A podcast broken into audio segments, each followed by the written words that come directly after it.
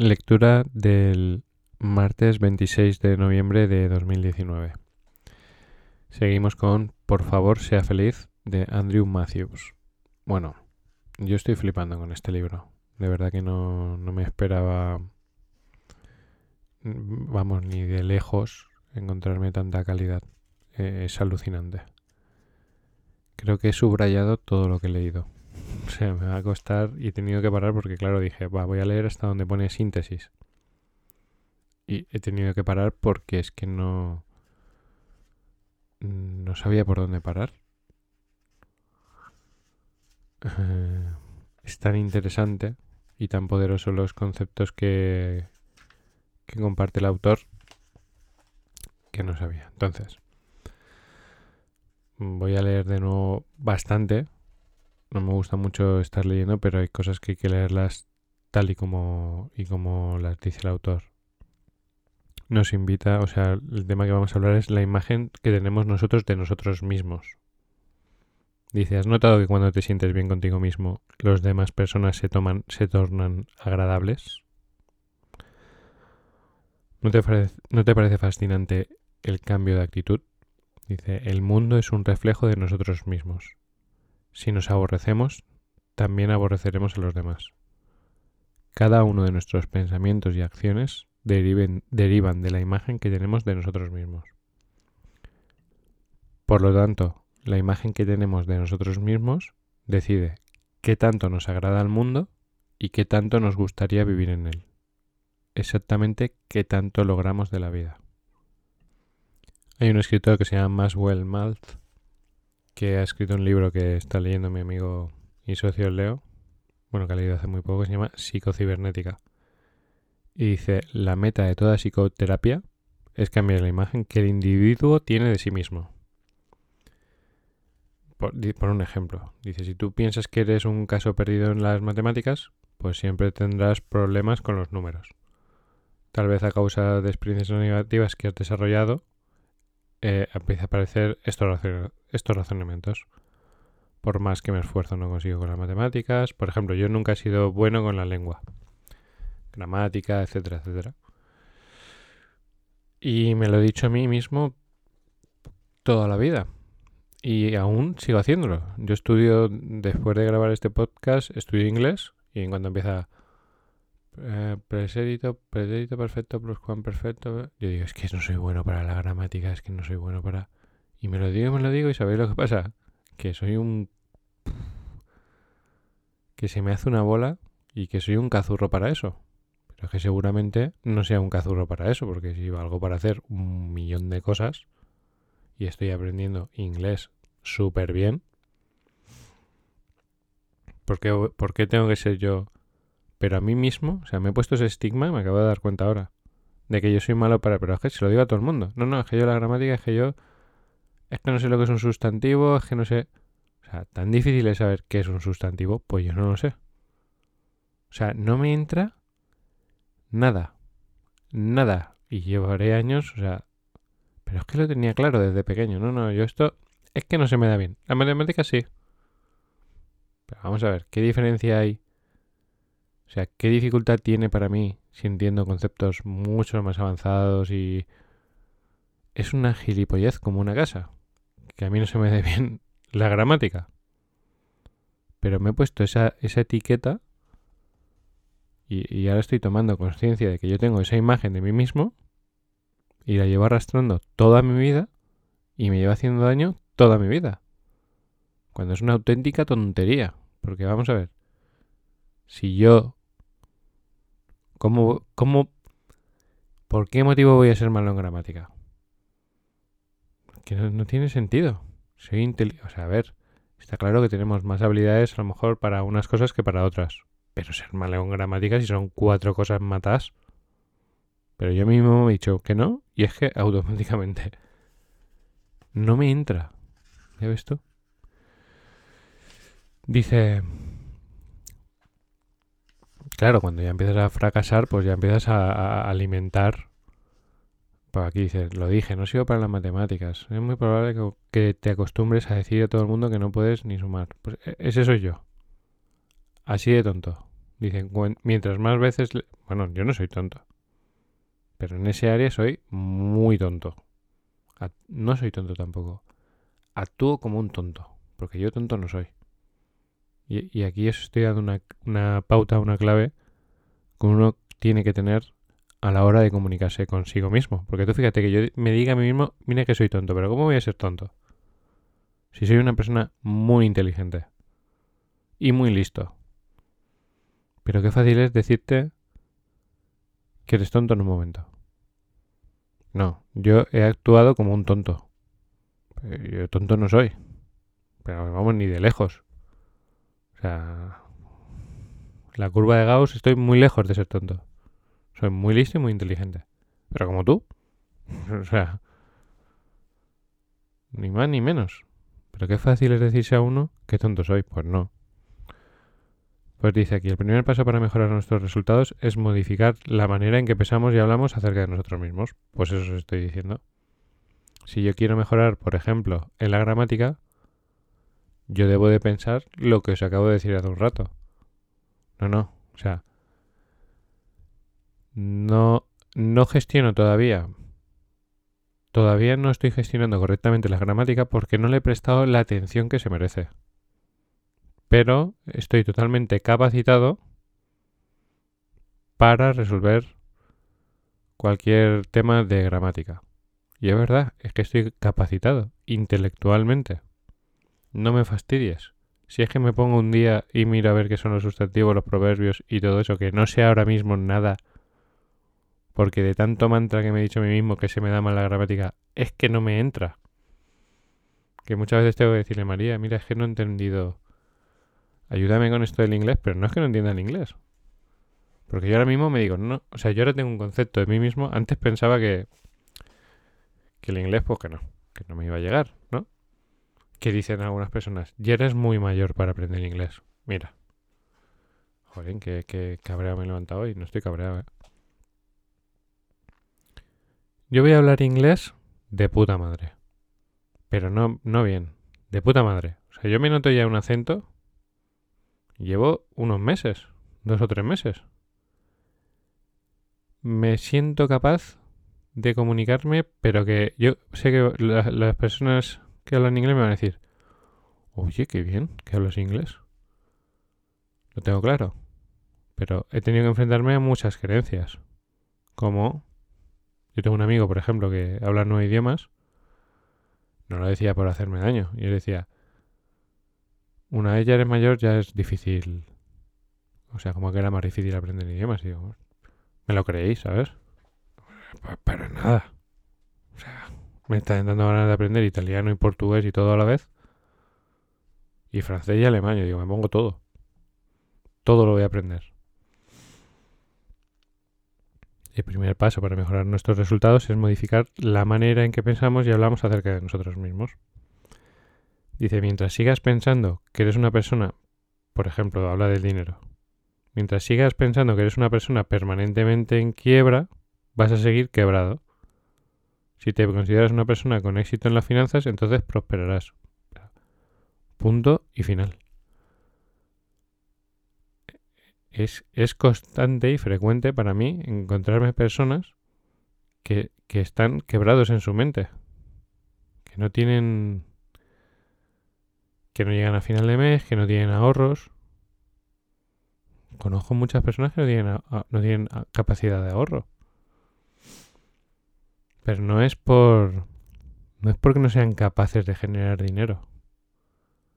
Es porque tienen una creencia con respecto a ellos mismos de, de quiebra. Y viven en quiebra. O sea. De, de todo. Conozco que no ganan Conozco que ganan medio y conozco que ganan mucho. Hace poco conocí uno que, que ha llegado a tener en sus manos 7 millones de euros. Y no, tiene un duro.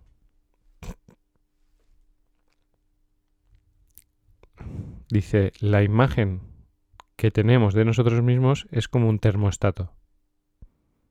Y nuestro desempeño ocurre dentro de los límites preestablecidos. O sea, esto esto, el libro este podría valer ya 2.000 euros. Dos euros que me ha costado el libro. La imagen que tenemos de nosotros mismos es como un termostato y nuestro desempeño ocurre dentro de los límites preestablecidos. O sea, em, por ejemplo, perdonad. Por ejemplo, mm, financieramente, pues yo me siento capaz de ganar X. Yo, por, por ejemplo, ayer hablando con Leo me mandaba un audio de un... Yo soy mentor y ejerzo la profesión de mentor. Y... Y bueno, como estoy esforzándome en... No esforzándome. Eh, quiero mostrarme al mercado. O sea, yo sé que valgo mucho. Y que mi trabajo vale mucho. Mucho más de lo que cobro. Eh, para mí es importante ir con una cartera de resultados. Ya los tengo, ¿eh? Ya tengo mucho, muchas personas con resultados. Pero quiero más. Y por algún motivo, pues eh, cobro de forma por debajo del precio de lo que valen mis, mentorías. Me pasa el audio, leo. Y, es sobre un profesional pues que gana 17.000 euros al mes en mentorías. Y yo digo, es que yo puedo ganar 17.000 euros al mes en mentorías. Pero no te digo de estar trabajando todo el día. O sea, todo el día, todas horas. Sino que hay personas que pueden llegar a pagar 1.000 euros por una mentoría. Ahora, en tu termostato, tú te tienes que sentir así si mi termostato es más bajo, o sea, yo siento que mi termostato puede llegar a valer mil euros una mentoría. Hay que, hay que encontrar las personas que tienen la capacidad de pagar mil euros al día. Que las hay. Al día no, a la, sesión. Una sesión de una o dos horas. Personas las hay. Que yo sé más que ellos en ese área, también. Que para ellos vale eso, también. Pero eso tú tienes que sentirlo. Tiene que ser tu termostato. Dice... Mm, es que esto es un concepto importante. ¿Qué, te, qué, ¿Qué crees que vales? ¿Cuál es tu termostato? ¿Qué crees que te mereces? ¿Qué tipo de vida crees que te mereces? ¿Qué crees, eh? Una cosa es la que te mereces. Que es mm, seguro que mucho más de lo que tienes. Y otra cosa es la que tú crees que te mereces. ¿Cuánto dinero crees que tienes que tener en tu cuenta? O sea, lo, lo mínimo, lo mínimo. Es tener dos años de, tu, de, lo, de tus necesidades mensuales si tú, por ejemplo, necesitas para pasar el mes, vamos a poner que bajas tu estilo de vida al mínimo, pues si necesitas 800 euros, pues necesitas, deberías tener en, el, en tu cuenta del banco al menos 24 mensualidades. Mm, pues son 19.000 euros a lo mejor o algo así. Pues eso tienes que tener en el banco. Te lo mereces. ¿No lo tienes? Pues... No tiene bien el termostato. Está claro que tú dices, no, porque es que, porque es que, no, porque es que nada, por tu termostato. Porque si me estás oyendo, la capacidad de ganar dinero la tienes. Y la capacidad de ahorro también la tienes. Y la capacidad de comprar cosas a plazos también. Y de arruinarte también. Y de poder ganarlo y no ganarlo también. Y es tu termostato el que te lleva a donde estás. O sea, no... Mm, mm, no me cuentes historias. Yo soy consciente de mi termostato. Tú eres consciente de tu termostato. Eso es lo que... Lo que tienes que trabajar. Dice, vamos a suponer que eh, Antonio eh, espera estar contento la mitad del tiempo, la mitad del día. Dice, si de pronto el día empieza a ir mejor y todo va bien, esta persona empieza, uy, aquí algo pasa raro. Esto no debería ir todo tan bien. Seguramente pasa algo y se estropea. ¿Qué ocurre? Que cuando pasa dice, ah, ya sabía yo que la felicidad no podía durar tanto. ¿Habéis oído gente hablar así? Por supuesto. Y si no es que no habléis con suficientes personas. O sea, hay personas que, que, que cuando pasan... Eh, uy, uy, ya me extraña a mí que me pasaran tantas cosas buenas. Pero vamos a ver, pero qué, pero qué mierda de termostato tienes.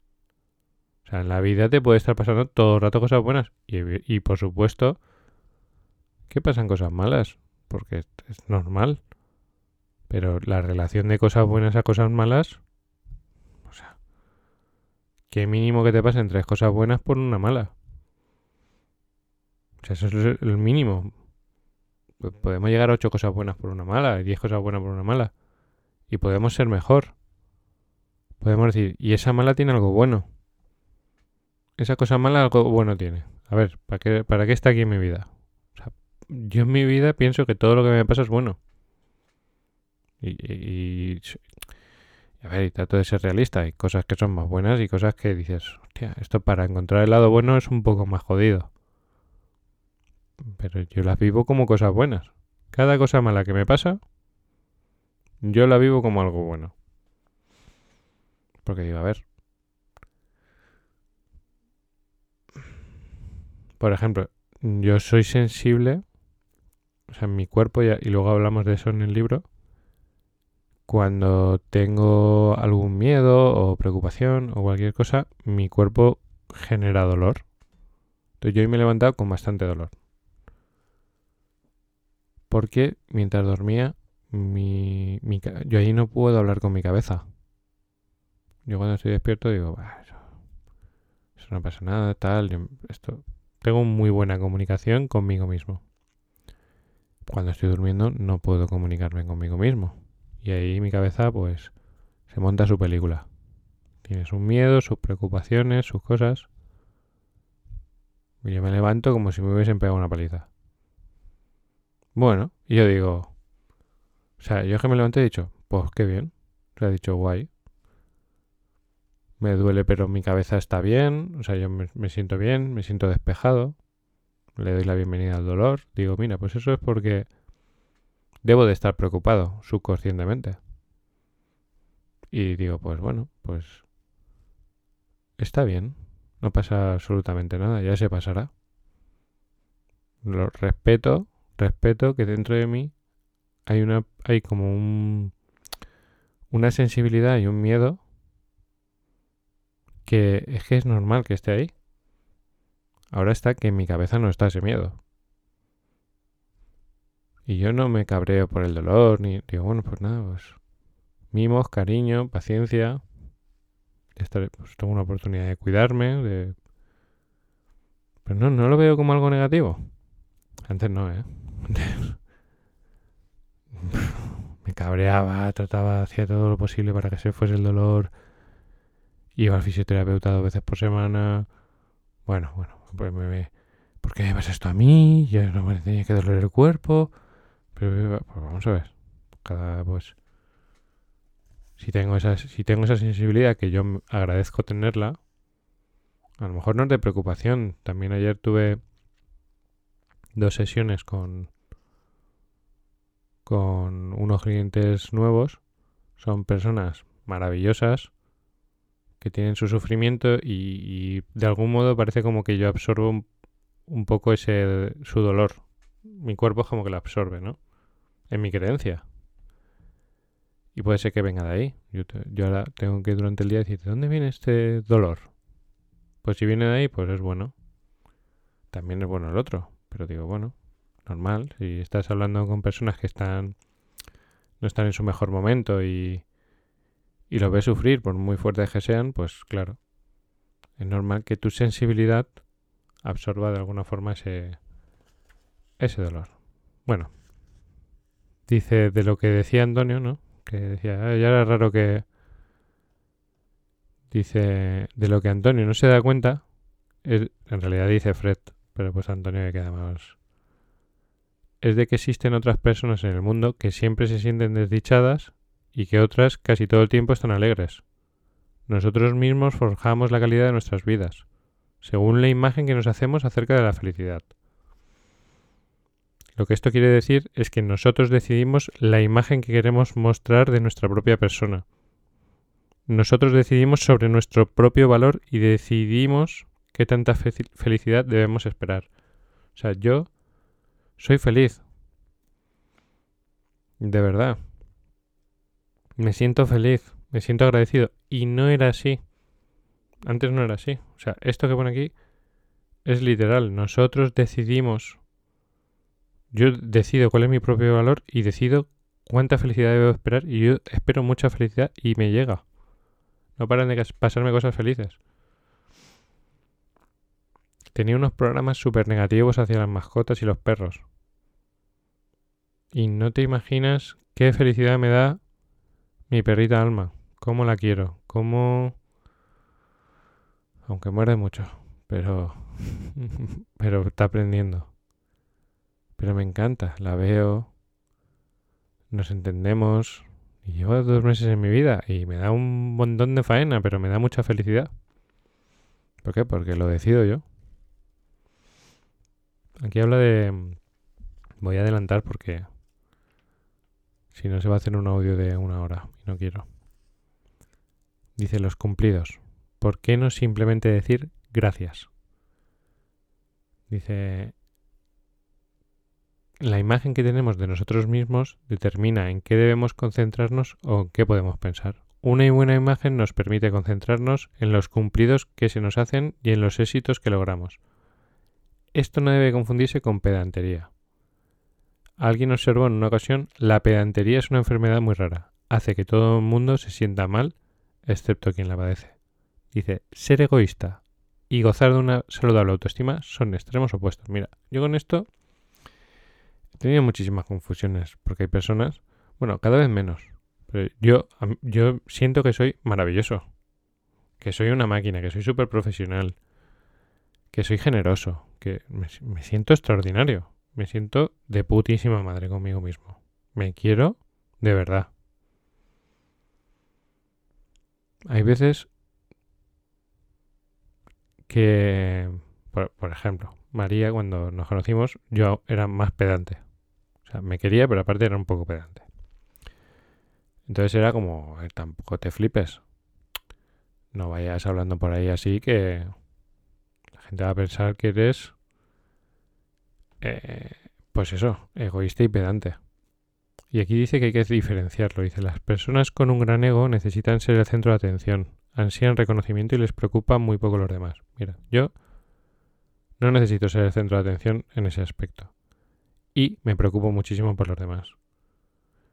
Dice, por el contrario, una saludable autoestima nos permite respetar nuestros propios deseos y también los de los demás. O sea, una persona pedante y egoísta es, mírame, mírame que soy el mejor y tú eres una mierda. Y una persona que tiene una autoestima saludable dice, yo me quiero, me acepto, me permito, me cuido, me doy y tú exactamente igual. O sea, el otro igual. Se permite, se merece, vale. Yo reconozco que en el pasado era más pedante. Porque yo me sentía mejor que los demás. Ahora me siento extraordinario. Y que los demás son también extraordinarios. En su formato. Con sus cosas. Evidentemente hay en áreas que soy mucho mejor que los demás. Por supuesto. Pues como el que tiene músculos, pues tiene más músculos que yo, pues sí, pues lo acepto, claro. Hacen burpees, sentadillas y yo me viene justo para, para todo. ¿Es mejor que yo en esa área? Por supuesto. ¿Es mejor que yo globalmente? Es como yo.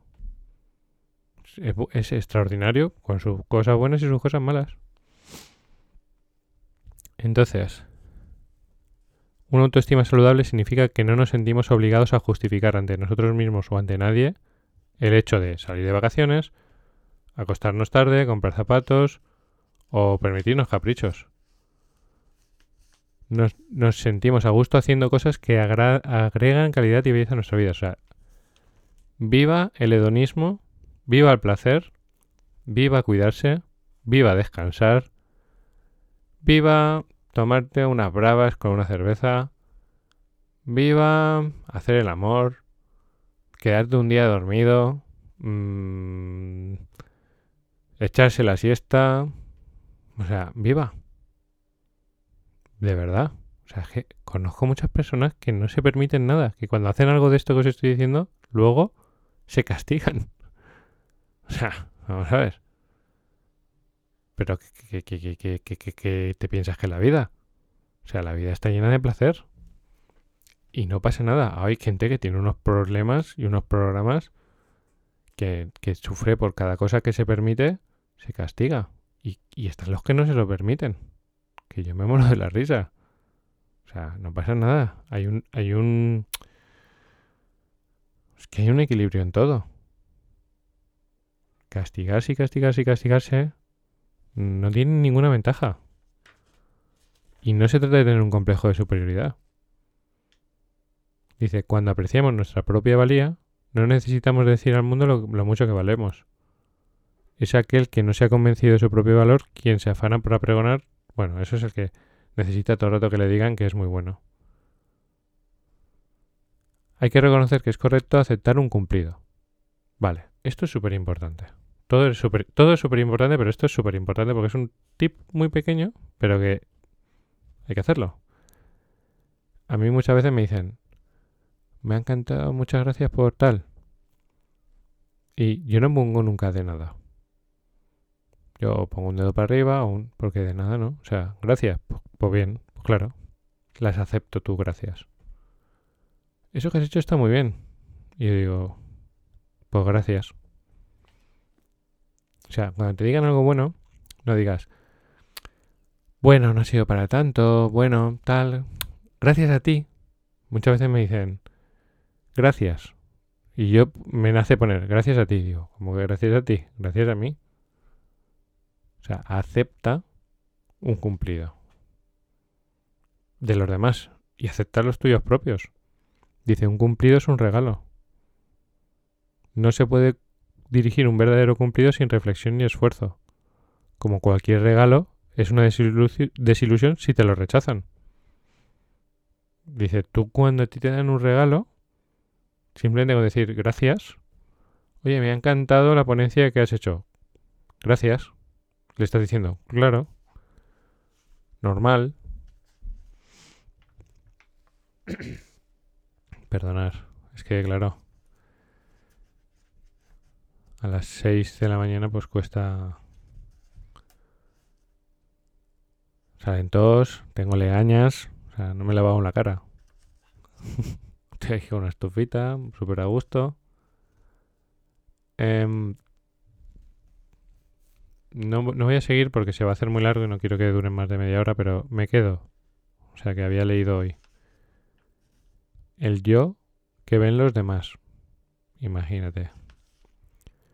Lo que tú vales. La imagen de uno mismo y el subconsciente. Comportamiento derivado de una mala imagen de uno mismo. Ama a tu prójimo como a ti mismo. Falta modestia, falsa modestia. Salud. Y. Y. punto. O sea, he avanzado solo la mitad de lo que he leído. ¿Por qué me enrollo tanto? Porque lo merece. Desde mi punto de vista, esto tan sencillo merece este tiempo. Son, mira, te voy a decir cuántas páginas son. Hemos estado hablando de una, dos, tres, cuatro, cinco páginas. Que, que uno se tiene que sentir, tiene que ser consciente que la imagen que tiene de sí mismo cambia todo el mundo. Si tú no te sientes merecedor, o sea, por ejemplo, y disculpar que me alargo un poco más, veo muchas personas que, que tienen a sus clientes y sus clientes les acaban puteando. O sea, que van, que, que no te cogen el teléfono, que no te contestan, que les dices que vas, ah, pero, ah, pero te tenía que pagar. Ah, pero te cambia las citas en el último momento. O sea, el, el cliente no te respeta. ¿Por qué crees que no te respeta un cliente? Porque tú no te respetas a ti mismo lo suficiente. Porque tú no te respetas a ti mismo lo suficiente. A mí, a mí, solo una persona me ha dejado plantado como cliente en mi vida. Esa persona acabó trabajando conmigo durante cinco años, intensamente, mano a mano. Ha sido como un hermano para mí.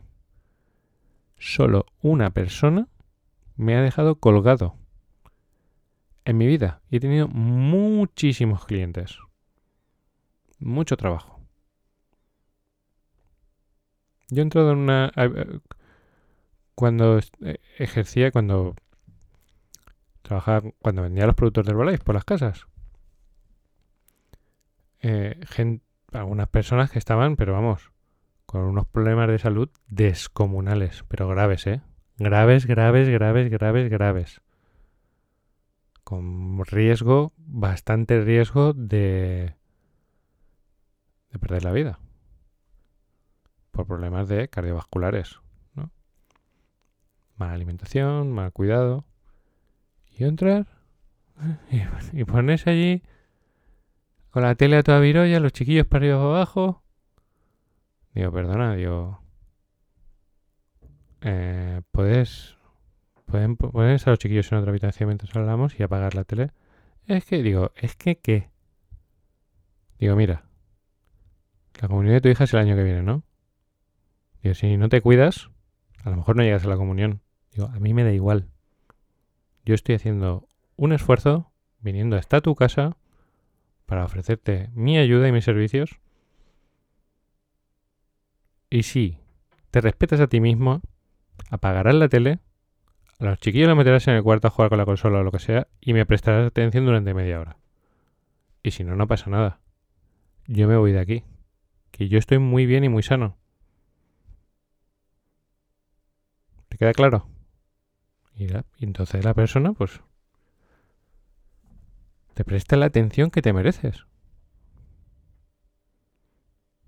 O sea, te tienes que respetar a ti mismo. O sea, no, no, no, no. Yo me respeto. Yo me respeto mucho. Cuando veo que algo no. que Cuando yo veo que no se me está respetando. Vamos a. Pero monto una que, que es demasiado. La puedo montar en. Pues oye, mira, me desconecto y me alejo. Y cuando. Cuando las personas que, con las que estoy trabajando o o mi pareja o mi familia se dé cuenta de que no se me está respetando, pues vuelvo y aparezco. Pero ni, ni, me, ni me hace la voz, ni me mingunes, ni me dejes en un rinconcito, ni me pongas en segundo lugar. Vamos. Ni una sola vez. Porque yo sé que no me merezco eso porque no actúa así con las demás personas tampoco. Y si le falta a una persona el respeto, pues por supuesto está en su derecho dármelo a mí. Yo me merezco ser respetado, cuidado, me merezco mi descanso, me merezco mis placeres, me merezco ser feliz. Me merezco una super salud, me merezco una super vida, me merezco que mis hijos me amen, me merezco que mi pareja me ame, que la gente que está a mi alrededor me ame. ¿Por qué? Porque yo los amo y me amo a mí. O sea, es una curiosidad que yo me respeto tanto y que el mundo me respete tanto a mí. qué pocas personas me faltan el respeto, qué pocas, qué, pero qué poco, pero que es que en mi vida no existe. No existe eso. No, no, no, no me pasa. No, o sea, la vida para mí es agradable. Es buena. Está llena de regalos. Está llena de alegría, de. de. de todo, de. de todo. Es que no. O sea, no, ahora mismo me resulta difícil eh, encontrar fuera algo que no me respete que me dañe o que me quiera hacer pequeño. No existe eso en mi vida. Y puede ser que sea por lo que dice el libro. Porque yo me respeto a mí mismo muchísimo. Me quiero muchísimo y me siento muy valioso y merecedor del dinero que gano, de los aplausos que recibo, del cariño que recibo, del respeto que recibo de otros del amor que recibo, del cariño que recibo, de todo, que, me merezco más aún. O sea, yo, yo siento que todo lo que venga, todo lo que venga y más, me lo merezco. Y os comparto esto no por eh, por pedantería, sino por abriros mi mente y deciros que hace unos años me sentía una mierda, me sentía que no me merecía nada, me sentía que no me merecía pasar tiempo con mi, con, de descanso, no me, no, o sea, iba a hacer deporte y me sentía mal porque hacía deporte, iba a trabajar y me sentía mal porque no estaba con mi familia, estaba con mi familia y me sentía mal porque no estaba a tiempo en el trabajo o porque no estaba en el trabajo y en mis cosas, estaba enfermo, estaba gordo, estaba deprimido, todo lo que había a mi alrededor era dolor. Me venía dolor por todas partes. Ataques, insultos, amenazas, juicios, enemigos. O sea, ¿ha cambiado el mundo? ¿O he cambiado yo? Para mí la respuesta, he cambiado yo. Y así ha cambiado mi mundo. Disculpar por haberme alargado y por haber avanzado tan poco dentro de este increíble libro. Gracias, Andrew Matthews. Y gracias, Universo, por ponérmelo dos veces por delante y darme este regalo tan, tan grande y tan valioso. Pasar un buen día.